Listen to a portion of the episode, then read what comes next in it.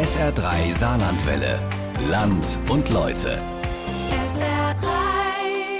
Es ist eine der größten Betrugsmaschen unserer Zeit. Gezinkte Geldanlageportale im Internet. Beim sogenannten Cybertrading-Betrug werden Anleger weltweit um Milliarden Euro geprellt. Es gibt tausende Betroffene allein in Deutschland. Und ausgerechnet die saarländische Polizei ist dabei, solchen Internetbetrügern das Handwerk zu legen. Für unser Land- und Leute-Feature, die Trading-Lüge, Milliardenraub im Netz, hat das SR-Rechercheteam, bestehend aus Niklas Resch und Caroline Uhl, Ermittler und Opfer getroffen und Hintermänner aufgespürt. Das ist die Geschichte eines globalen Raubzugs. Tatort Internet. Die Sache war so gut. Die Sache war so gut. Von Anfang an, was Von der Anfang Kunde an, was der gesehen Kunde gesehen hat, bis zum Schluss war alles perfekt. Skrupellose Täter führen Opfer hinters Licht. Man hat mich gelingt. Das Geld ist wahrscheinlich nie auf diesem Account gelandet, sondern gleich abgeschöpft worden. Die Betrugsmasche ist gespickt mit zahlreichen Psychotricks. die Strategie auf kleinen Schritten so weit aufbauen, dass Menschen bereit sind, bis zum Maximum auch zu gehen und unter Umständen dann auch bis zum totalen Kapitalverlust. Ermittler sind den Tätern seit einigen Jahren auf der Spur. Und doch erbeuten Kriminelle bis heute gigantische Summen. rund 800 Millionen Schaden bundesweit. Rechne noch die Dunkelziffer hinzu und da bin ich relativ nah an einer Milliarde Schaden. Es geht um eine ausgeklügelte Masche. Um eine überführte Verbrecherbande. Und es geht um die Beziehung zwischen skrupellosen Tätern und ihren ahnungslosen Opfern. Und die sind sich in mancherlei Hinsicht ähnlicher, als sie selbst zu ahnen wagen. Ich bin Niklas Resch. Und ich bin Caroline Uhl. Wir sind das Rechercheteam des Saarländischen Rundfunks. Und wir nehmen Sie in diesem SR3 Land und Leute mit auf Recherchereise. Wir sind seit mehr als vier Jahren auf den Spuren einer Betrügerbande und ihrer Masche. Jedes Mal, wenn wir jemandem davon erzählen, blicken wir in ungläubige Gesichter. Kaum jemand kann sich vorstellen, um wie viel Geld es hier geht. Viele Opfer haben Zehntausende Euro verloren, manche Hunderttausende und einige sogar Millionen. Es geht um den Betrug mit manipulierten Portalen für Finanzwetten im Internet, sogenannte Cybertrading-Portale. Anleger sollen dort unkompliziert und risikofrei darauf wetten, dass Börsenkurse steigen oder fallen. Und so innerhalb kürzester Zeit gute Gewinne machen. In Wirklichkeit aber sind diese Portale gezinkt und die arglosen Anleger überweisen ihr Geld geradewegs an Kriminelle. Uns ist es gelungen, mit einem dieser Betrüger ein exklusives Interview zu führen. Der Mann, der für die organisierte Kriminalität tätig war, hat aus dem Nähkästchen geplaudert, wie er die Leute am Telefon skrupellos betrogen hat.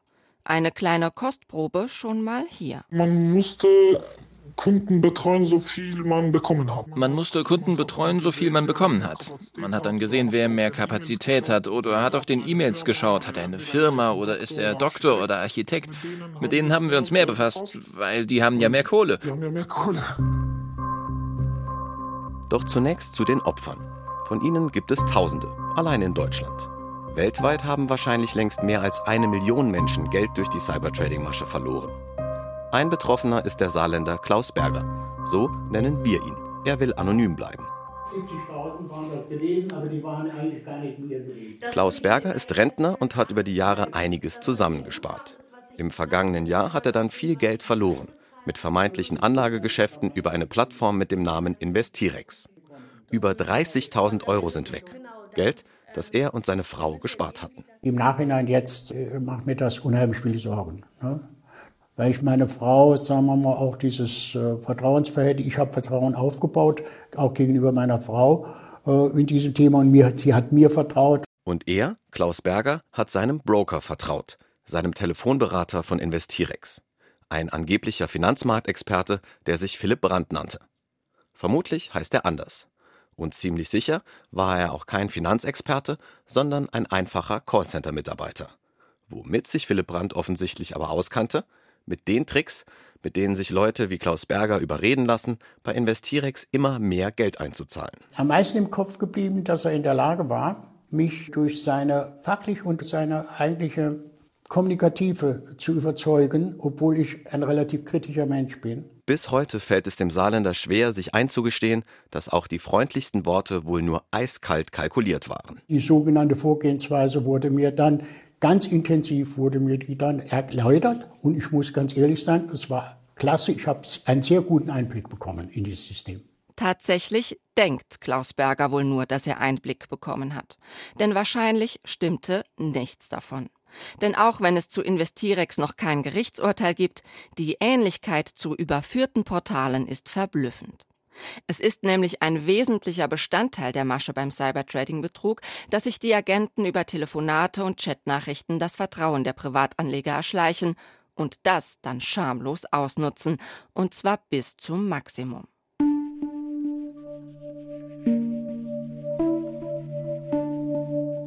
Ziel der Kreuzender Mitarbeiter war es immer, die Zitrone zu pressen, solange bis nichts mehr da ist, komplett auszupressen. Das ist Stefan Planz, Kriminalhauptkommissar beim Landeskriminalamt Saarland. Er ermittelt in einem riesigen Fall von Cybertrading-Betrug. Dann ist noch ausgetestet worden, ob der Kunde eventuell vielleicht noch Kredite aufnehmen will, seine Lebensversicherung vielleicht noch beleihen will. Und wenn er nicht mehr weiter bereit war, und dann ist ein Cut gemacht worden und dann gab es einen Verlust. Und dann wurde das Geschäft mit dem Kunden Anführungszeichen abgebrochen und das Depot wurde geschlossen. Betrüger und deren Handwerk beschäftigen Stefan Planz schon seit vielen Jahren. Er und seine Kollegen haben etwa das Schneeballsystem der betrügerischen Firma Alpha Pool auflegen lassen, bei der auch viele Saarländer Geld verloren haben. Oder sie jagen Enkeltrickbetrügern hinterher. Kurz, der Mann hat schon viel gesehen. Und in seinem nüchternen, fokussierten Erscheinen macht er auf uns nicht den Eindruck, dass ihn noch viel überraschen könnte. Aber der Betrug mit den Cybertrading-Portalen sprengt auch alles, was er in seinem Ermittlerleben bisher gesehen hat. Für mich persönlich ist es das größte Verfahren. Ich bin jetzt schon fast 20 Jahre im Bereich Betrug tätig, das wir bearbeitet haben. Es ist auch von den Dimensionen, von der Schadenssumme, von der Beteiligung an Beschuldigten, von der Beteiligung an Geschädigten. Die gesamte Masse ist so groß, so konnten wir uns das eigentlich anfangs gar nicht vorstellen. Schon seit 2017 beschäftigen sie sich beim saarländischen LKA mit den Internetplattformen, die Anlegern lukrative Finanzgeschäfte vorgaukeln, ihnen in Wirklichkeit aber nur systematisch das Geld aus der Tasche ziehen. Wir sind seit 2019 an dem Thema dran. Ermittlern ist offenbar ein großer Schlag gegen Online-Betrüger gelungen. Nach SR-Recherchen steht die Gruppe im Verdacht, mehr als 200.000 Menschen in Deutschland mit fingierten Finanzwetten um hohe Summen betrogen zu haben. Im Laufe der Ermittlungen wird klar, es geht um einen Gesamtschaden von mehr als 100 Millionen Euro. Der höchste Einzelschaden beträgt 5,5 Millionen. Inzwischen haben die Ermittlungsergebnisse einen ganzen Archivraum im Landeskriminalamt in Saarbrücken gefüllt. Regalreihen voll mit Ordnern, darin detaillierte Angaben über Opfer, Täter, Zahlungen, Chatverläufe und so weiter. Irgendwo in diesen Regalreihen ist ein Fall, mit dem auch wir uns schon seit einigen Jahren beschäftigen. Es ist der Fall von Ulrike Schneider aus Baden-Württemberg. Auch sie heißt eigentlich anders. Ihr erging es 2018 ganz ähnlich wie zuletzt Klaus Berger. Ja, der Tee wäre fertig. Ja, super. Wir sitzen an ihrem Esstisch und trinken Ingwertee. Äh, Ulrike Schneider ist mittlerweile sehr gefasst und erzählt mit ruhiger Stimme. Davon, wie sie mehr als 10.000 Euro verlor auf einem Portal mit Namen Trade Invest 90. Über eine Anzeige im Internet war Schneider auf die Plattform gestoßen. Also es wurde damals beispielhaft an 250 Euro gezeigt, äh, wie man mithilfe eines Algorithmus innerhalb von vier Wochen ungefähr knapp 10.000 Euro erwirtschaften kann. Und was haben die dazu gesagt, wie das geht? Es ging ja um Finanzgeschäfte schon. Ja, genau. Ja, so eine Art gemanagter Fonds. Also man muss ja selber nichts machen, man zahlt das Geld ein und wartet dann im Prinzip quasi, bis es sich vermehrt. Doch die vielversprechende Werbung war nur ein Lockmittel für eine betrügerische Plattform. Im Falle von Ulrike Schneiders Portal Trade Invest 90 können Ermittler Stefan Planz und sein Team das haarklein belegen. Diese Plattform selbst, da steht eine Software hinter, und die Software, die ist manipuliert. Das heißt, die Täter haben die Möglichkeit, Echtzeitbörsenkurse einzuspielen und können jederzeit eingreifen, ob der Trade oder der Geschäftsabschluss ein Verlust wird oder ein Gewinn wird. Doch einen Handel, ein echtes Geschäft gab es nie. Das Geld ist nie durch den Handel verloren gegangen. Nie. weil das Geld ist ja immer direkt ins Täternetzwerk geflossen. Es gab keinen einzigen echten Handel. Und am Ende verloren die meisten Kunden alles. Ulrike Schneider ahnt 2018 von all dem nichts. Sie glaubt an ein gutes Geschäft, wie sie ihr Erspartes gewinnbringend anlegen kann. Meine große Angst war immer die, dass ich an Altersarmut leiden werde. Ja, ich war 20 Jahre selbstständig, habe in der Zeit nicht eingezahlt in die deutsche Rentenversicherung und hatte natürlich immer wieder den Gedanken, wie kann ich mein finanzielles Polster aufbessern, damit ich eben nicht in die Altersarmut rutsche. Ulrike Schneider zahlt zunächst 250 Euro ein, macht kleinere Gewinne. Und als es plötzlich nicht mehr läuft, erhält sie einen Anruf. Schneider? Trade Invest 90 stellt ihr, man ahnt es schon, einen Telefonbroker zur Seite. Der nennt sich Hans Falk. Er meinte, ja, es wäre jetzt gut, wenn man noch mal ähm, nachschießen würde, weil dann hätte man mehr Möglichkeiten und könnte dann gucken, dass man das Geld wieder bekommt. Und das habe ich dann auch gemacht. Hans Falk bringt sie dazu, in einem Rutsch 10.000 Euro einzuzahlen.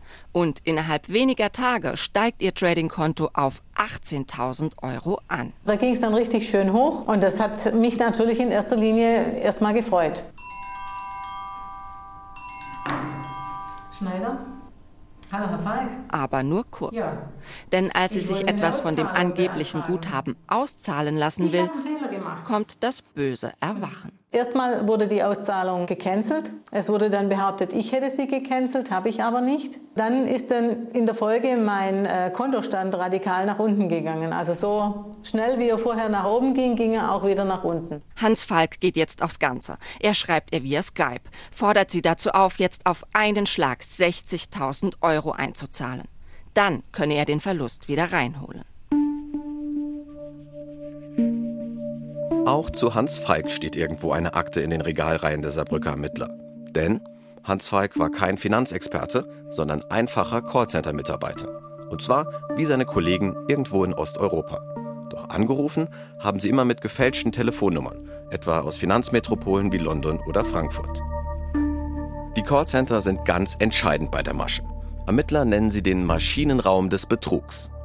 Die Callcenter der Bande, die Stefan Planz und sein Team hochgehen ließen, waren in Tschechien und im Kosovo. Im größten, einem kosovarischen, standen am Ende mehr als 400 Personen in der Mitarbeiterkartei. Die Ermittler haben es bei einer Razzia zwar stillgelegt, doch die Telefonagenten dort waren gewarnt und ausgeflogen. Fast alle sind bis heute auf freiem Fuß.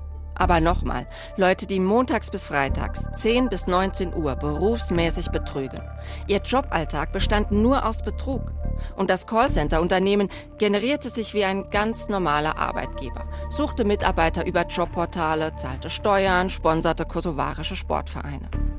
Wir fragen uns vor allem, warum sind so viele Menschen bereit, bei dem Betrug mitzumachen? Wir entschließen uns deswegen, in den Kosovo zu reisen, auf der Suche nach Antworten. An einem sonnigen Wintertag fahren wir in einem bordeaux-roten Mietwagen vom Flughafen rein in die Hauptstadt Pristina. Über breite Autobahnen, durch große Gewerbegebiete und nach der nächsten Ausfahrt über holprige Buckelpisten und unwegsame Straßen. Der Kosovo. Auch über 20 Jahre nachdem hier Bürgerkrieg herrschte, ein armes Land gemessen am Bruttoinlandsprodukt das ärmste Land auf dem Balkan. Das Durchschnittseinkommen lag zuletzt bei 4000 Euro pro Jahr. Die Arbeitslosigkeit ist vor allem unter jungen Leuten hoch. Und da ist eine Besonderheit. Es gibt verdammt viele, vor allem junge Leute, die richtig gut Deutsch sprechen.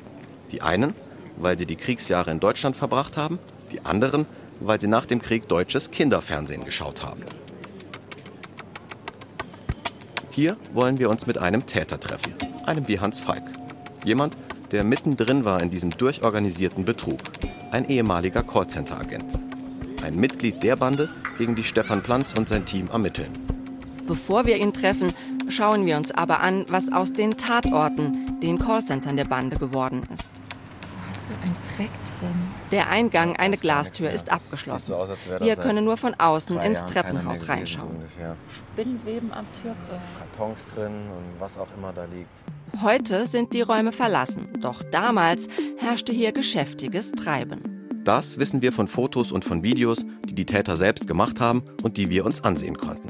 Wir sehen auf den Bildern einen schicken Empfang mit Tresen, Großraumbüros mit langen Tischreihen, an jedem Tisch ein Telefonagent, Headset auf dem Kopf, Computer vor der Nase. Außerdem ein Aufenthaltsraum mit Kicker und ein komplett verglastes Chefbüro. An den Wänden überall Sinnsprüche, die wohl motivieren sollten. If you can dream it, you can do it. Also wenn du davon träumen kannst, dann kannst du es auch machen. Wie schick und wie groß dieses Callcenter war, das hat sogar die Ermittler bei der Razzia erstaunt. Wir hatten gedacht, dass das eventuell Callcenters sind, in denen teilweise in diese Richtung telefoniert wird oder dass es mehr so eine Art Tinderzimmer ist. Aber dass man in Firmen reinkommt, die komplett organisiert sind und wo 40, 50 äh, Tische stehen, an denen telefoniert wird, um die Geschädigten hier auszunehmen, das konnte man uns so nicht vorstellen. An der Stirnseite im Großraumbüro ein großer Bildschirm, ein Dashboard. In Echtzeit, so lernen wir, wurden hier die Einzahlungen der geprellten Kunden eingespielt. Ich kann mich an Szenen erinnern, wenn da mehrere hunderttausend eingetrieben worden sind und das am sogenannten Dashboard dann erschienen ist, dann sind die Callcenter-Mitarbeiter aufgestanden, als wenn sie im Stadion stehen und ein Tor bejubeln, haben geklatscht und gejohlt und haben sich einfach darüber gefreut, dass wieder jemand anderes ihnen so viel Geld zur Verfügung gestellt hat, was sie letztendlich selbst nutzen können. Und so hat sich das angehört. Das ist eine Originalaufnahme. Und einen derer, die mitgejubelt haben, die das Geld anderer verprasst haben, einen Callcenter-Agenten, den treffen wir. So, jetzt ist gleich das Interview mit dem jungen Mann, der im Callcenter im Kosovo gearbeitet hat. Keine Ahnung, wer gleich zur Tür reinkommt. Wir wissen zu diesem Zeitpunkt ja nicht, was wird er uns erzählen? Wie tief lässt er sich in die Karten blicken? Und dann betritt er den Raum. Wir nennen ihn Adrian. Schmächtige Statur, schwarzer Kapuzenpulli, ein ruhiger Typ. Und schon ganz zu Beginn des Interviews redet Adrian Klartext. Ja, ihm war klar, und zwar von Anfang an, dass er Teil eines groß angelegten Betrugsnetzwerks war. Also ich wusste das direkt. Also ich wusste das direkt, auch von meinen Kollegen. Die brauchten mir in der Hinsicht nicht viele Infos zu geben. Also nur jemand, der träumt, sage ich mal so, würde das nicht erkennen. Sag ich mal so, würde das nicht erkennen. Ihm war es egal. Er hatte keine Skrupel mitzumachen. Bei uns lebst du vom Vater. Bei uns lebst du vom Vater. Und wenn du ein paar Jahre hast, musst du raus und arbeiten und Geld nach Hause bringen. Wie du das machst, musst du dann natürlich selbst entscheiden. Aber hier gibt es nicht so viele Möglichkeiten. Also entweder als Kellner arbeiten, 300 Euro im Monat verdienen oder dort arbeiten und ein paar Tausender bekommen. Also was würdest du denn machen? Es ist eine Frage, die uns im Nachgang grübeln lässt. Für Adrian ist es auf jeden Fall die Rechtfertigung, dass er über mehrere Jahre in einem Callcenter in der Hauptstadt Pristina arbeitet. In einer Firma, die laut Ermittlern nicht nur hinter der Plattform Trade Invest 90 steckte, sondern noch hinter vier weiteren Plattformen. Die hießen Option 888, xmarkets.com, Zoomtrader und Tradovest. Jeden Werktag saß also auch Adrian an seinem Platz in der Schreibtischreihe, legte unter falscher Identität deutsche Anleger rein und kassierte so unglaubliche Summen. Fast 20.000 Fast 20.000 Euro war mein bester Monat. Und dann vergisst man einfach, dass man etwas Schlechtes macht. Weil wenn man Geld hat, um viel zu tun, Leute um sich, dann kann man sich nicht viel damit befassen, welchen Schaden du jemandem zufügst oder so. Von dem Geld habe er nichts mehr übrig, erzählt er. Alles verprasst. Partys, Alkohol und Drogen. Manchmal sogar während der Arbeit. Ich persönlich habe mich, habe mich hingesetzt und habe nicht mal rechts oder links geschaut. Da habe ich mich mehr konzentriert, dass ich desto mehr Geld reinbringe. Ich habe dann am Morgen gegessen, habe angefangen mit Jäger oder so und vielleicht ein, zwei Striche. Jägermeister und Fuchs. Ja, das war schon interessant. Interessant. Die Leitung des Callcenters hatten nach Auffassung der Ermittler zwei junge Kosovaren inne. Der eine heute 30 Jahre alt, der andere 35. Asem S und B-Team T. Die haben das Callcenter im Kosovo geleitet und hatten auch von dort aus in alle Bereiche, in Richtung Werbemaßnahmen, in Richtung Plattform, Softwaremanipulation, natürlich im Callcenter und auch auf die Zahlungsflüsse erheblichen Einfluss. Zuständig waren die beiden Geschäftsführer laut Adrians Schilderungen auch fürs Personal. Die haben richtig gut auf uns aufgepasst. Niemand hatte schlechte Laune. Es durfte keine schlechte Laune geben, weil ansonsten wären wir nicht produktiv. Und gute Laune hatten allem Anschein nach auch Asem S und B-Team T. Auch von ihnen sehen wir Fotos. Asim und B-Team in der Kneipe, beim Pizzaessen, beim Feiern und Tanzen und vor allem beim Protzen.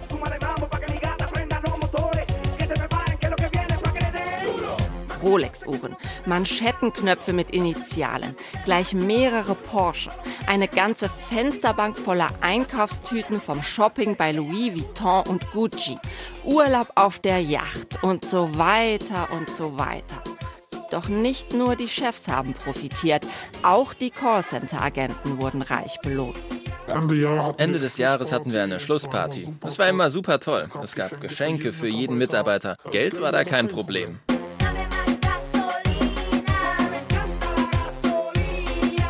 Da haben die auch Autos verschenkt. Da haben die auch Autos verschenkt, weil die haben gut gearbeitet, haben viel reingebracht. Man muss ja die Mitarbeiter motivieren. Die haben für gute Verdienste ein Auto geschenkt. Nicht unbedingt. Was du dir gewünscht hast. Wenn du gesagt hast, ich hätte gerne eine Wohnung, dann eine Wohnung. Wir haben ja am Anfang schon mal kurz erwähnt. Opfer und Täter sind sich in mancher Hinsicht recht ähnlich. Das mag sich jetzt schräg anhören, vor allem wenn man die reinen Fakten nimmt. Geld geklaut und verprasst, Partys, Drogen. Das hat wohl wenig mit dem Leben der allermeisten Opfer zu tun. Aber auf der psychologischen Ebene gibt es schon Parallelen zwischen Tätern und Opfern. So erklärt es uns die Kriminalpsychologin Helga Ihm. Sie hat sich viel mit dem Verhältnis von Betrügern und ihren Opfern beschäftigt.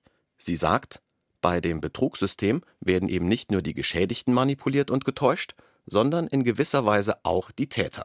Diese Mechanismen, die man bei Opfer anwendet, um das Opfer davon zu überzeugen, ich bin ein gutes, seriöses Anlagegeschäft für dich, obgleich es nicht stimmt, muss ich natürlich auch als Chef einer Bande meiner Bande klar machen, das, was wir hier tun, das ist gut für uns, weil für dich, da hast du dann ein gutes Auto oder du hast viel Lob und einen guten Status dann, du kannst aufsteigen.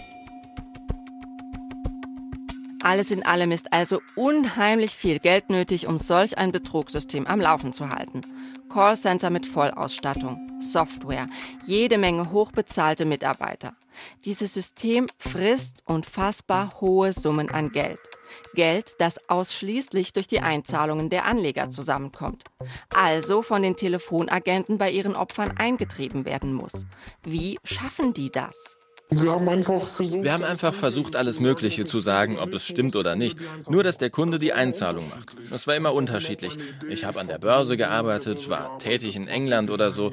Es waren einfach Ideen, egal was man gesagt hat. Also zu 90 Prozent hat es funktioniert. 90 Prozent hat es funktioniert. Auch die Broker von Ulrike Schneider und Klaus Berger haben mit ihren erfundenen Erzählungen überzeugt.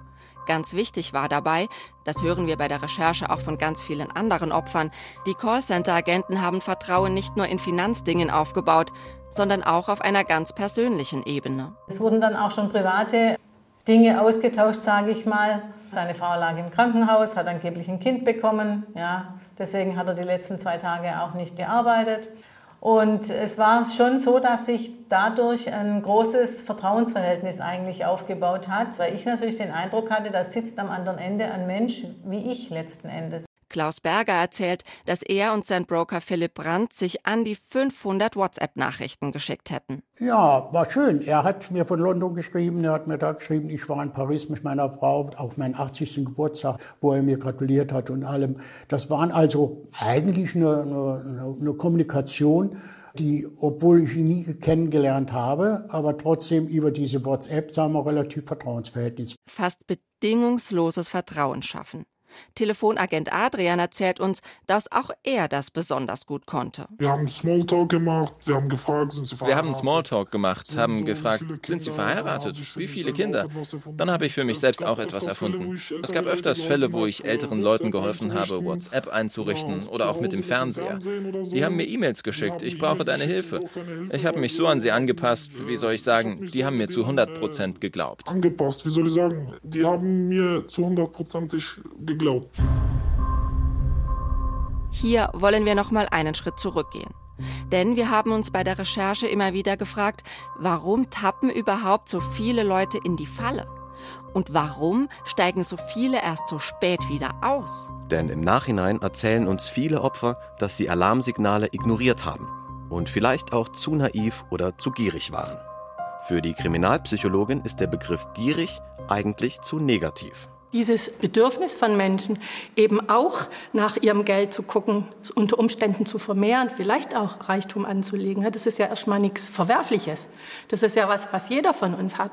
Wie kann ich so aus meinem bescheidenen Dasein ein bisschen mehr machen? Und wenn ein Anleger erstmal den ersten Schritt macht und entscheidet, 250 Euro zu investieren, greifen psychologische Mechanismen insbesondere am Anfang, wenn es vermeintlich bestens läuft und das Guthaben auf dem Tradingkonto schnell wächst. Wenn mein Belohnungssystem da aktiviert ist und ich weiß, das funktioniert, dann wissen wir auch tatsächlich, dass solche Warnsignale ausgeblendet werden.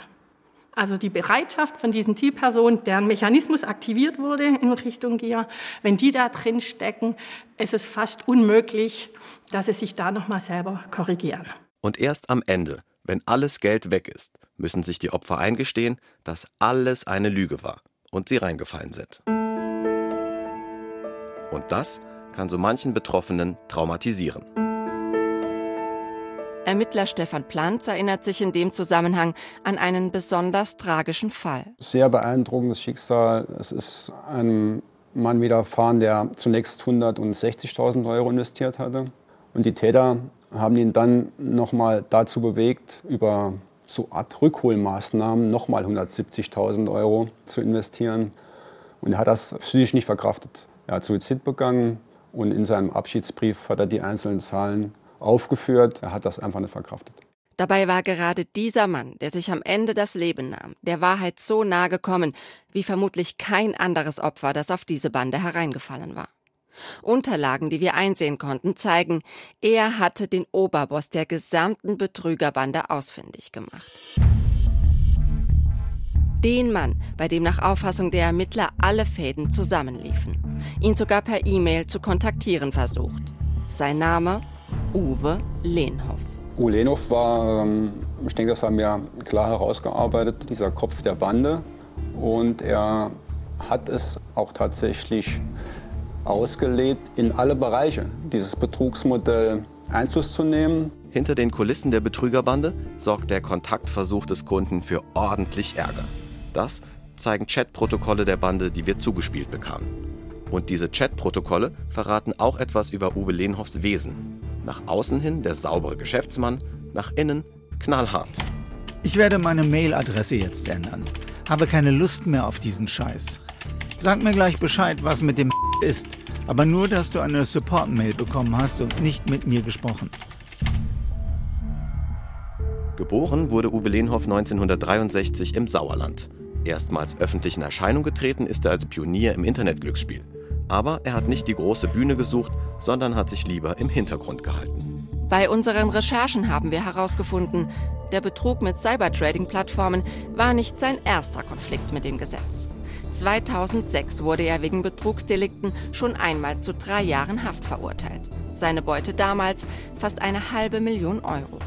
Doch das ganz große Geld hat er wohl mit den gezinkten Trading-Portalen gemacht.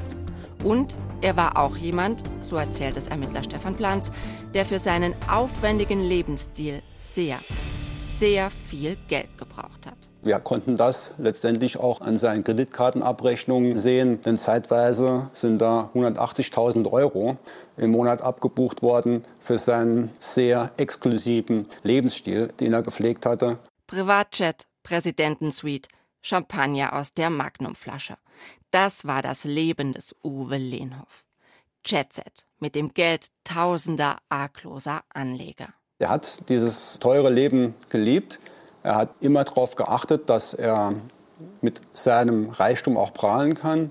Er hat sich teure Fahrzeuge geleistet. Er hat sie nicht gekauft, sondern er hat sie sich auf Dauer angemietet. Zum Beispiel im Bentley oder Ferrari hat er zeitweise mehrere gehabt. Und auf Reisen hat er immer in teuren Hotels gewohnt. Ich erinnere mich zum Beispiel auch an Telefonate. Der fragt dann nicht, ist ein Zimmer frei, sondern letztendlich fragt er, ist die Präsidentensuite frei oder ist die Diplomatensuite frei. Nur darum geht's. Offiziell gemeldet war Uwe Lehnhoff zuletzt auf Zypern. Einen festen Wohnsitz hatte er aber offenbar keinen mehr. Er lebte in Hotels und im Flugzeug.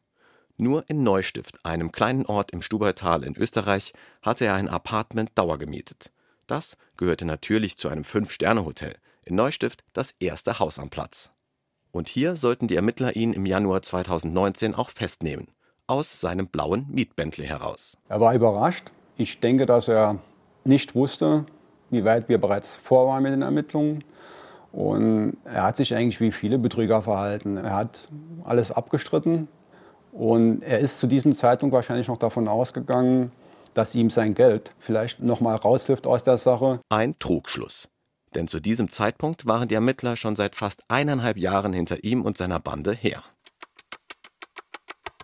Ein gutes halbes Jahr nach Uwe Lehnhoff nehmen die Ermittler auch Callcenterleiter ASMS fest. Im Sommerurlaub in Albanien. Und während sein Kompagnon Betim T. bis heute auf der Flucht ist, gesucht mit internationalem Haftbefehl, wird ASMS nach Deutschland ausgeliefert. Am Landgericht Saarbrücken wird ihm im Sommer 2022 der Prozess gemacht.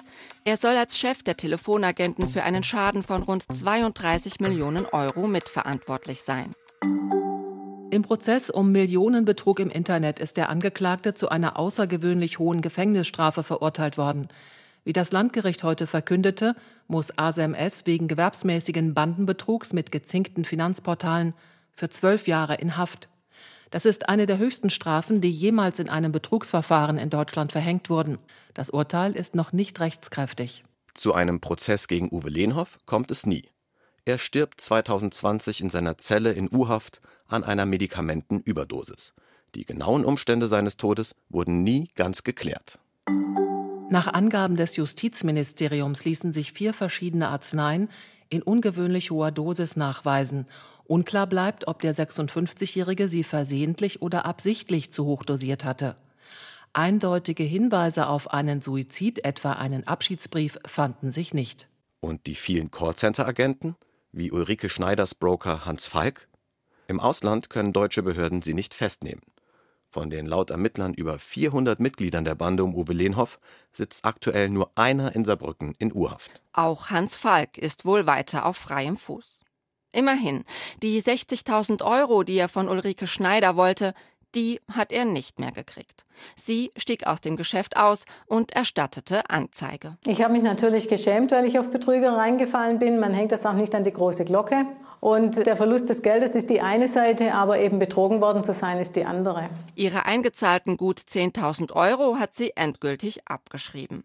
Doch Ruhe hat sie noch immer nicht. Unbekannte versuchen bis heute, sie weiter auszunehmen und schicken dubiose E-Mails. Da geht es darum, dass ich äh, das verlorene Geld wieder hereinholen könne, wenn ich nochmal investiere. Das sind zwei, drei verschiedene Adressen gewesen, äh, war aber durchaus in der jüngeren Vergangenheit. Man muss also davon ausgehen, dass das immer noch läuft und dass die Kontakte von damals noch benutzt werden. Wie die Absender an die Kontaktdaten von Ulrike Schneider und anderen kommen, ist unklar. Ebenso, wer die Absender sind. Klar ist nur, es sind unseriöse Angebote, auf die sie nicht mehr hereinfällt, andere aber schon. Stefan Planz warnt deshalb. Auch deren Ziel ist es, nur an das Geld der Kunden zu kommen. Äh, sie erzählen etwas von äh, Gewinnsteuern, sie erzählen etwas von Rechtsanwaltskosten, Notarkosten, die entstehen, die vorher noch bezahlt werden sollen und dass dann die großen Gewinne ausgezahlt werden. Ich kann nur davor warnen, dort weitere Gelder zu investieren. Ermittler tappen bei diesem Betrug nach dem Betrug weitgehend im Dunkeln, kommen schon wegen der schieren Masse an Fällen nicht hinterher. Woche für Woche kommen neue Anzeigen hinzu, wegen immer neuer Plattformen. Täglich fallen Leute rein und verlieren ihr Geld. So wie der Saarländer Klaus Berger. Er wird seine mehr als 30.000 Euro wohl auch nicht wiedersehen. Verbraucherschützer halten Investirex für unseriös. Auch die Bankenaufsicht BaFin ermittelt. Nach allem, was Klaus Berger uns erzählt, ist die Vorgehensweise genauso wie bei den nachweislich betrügerischen Portalen, die Ermittler Stefan Planz und seine Kollegen abgeschaltet haben. Klaus Berger hat mittlerweile Strafanzeige erstattet. Und dann, Ende April, ist Investirex plötzlich down. Die Webseite nicht mehr zu erreichen. Was ist da los? Und wer steckt hinter Investirex? Und was sagen die Verantwortlichen zu dem Vorwurf, ein betrügerisches System zu sein?